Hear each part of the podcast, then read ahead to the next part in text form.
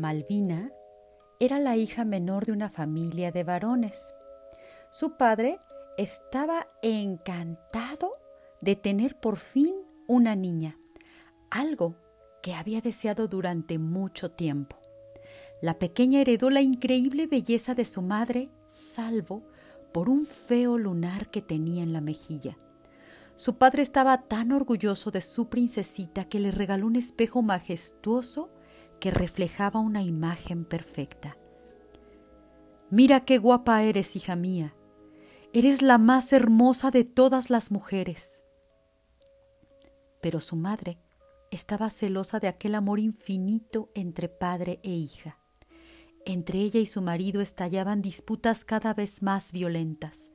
Una noche, tras un banquete, el padre de Malvina cayó enfermo y murió esa misma madrugada.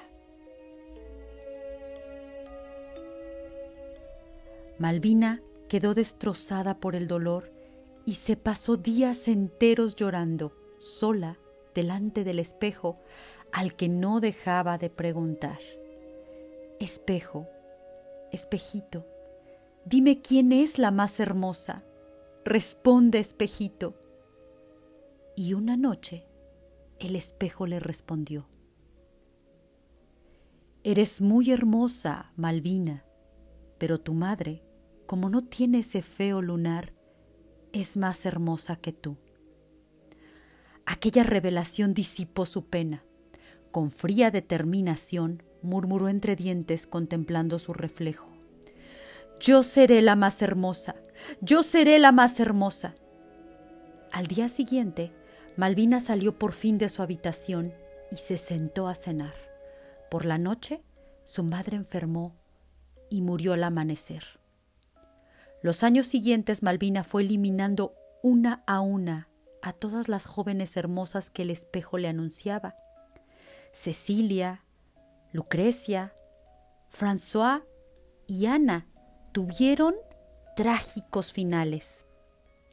Cuando estuvo segura de su belleza, se casó con un rey que acababa de enviudar.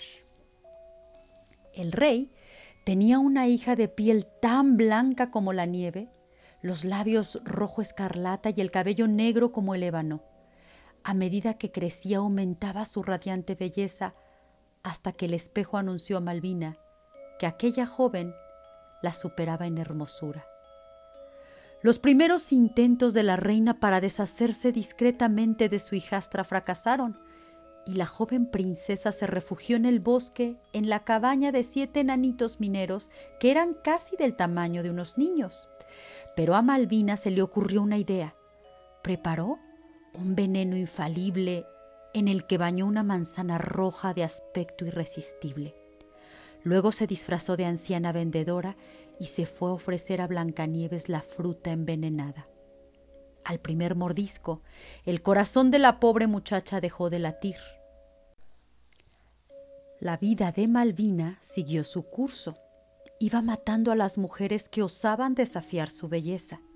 Pero un día, en que acudía a la boda de una de ellas, llevando una rosa envenenada en la mano, se llevó una enorme sorpresa al darse cuenta de que la novia no era otra que su hijastra, a la que tanto le había costado matar. La vanidosa reina colérica apretó en el puño el tallo de la flor y se pinchó con sus espinas. Murió en el acto a causa de su propio veneno.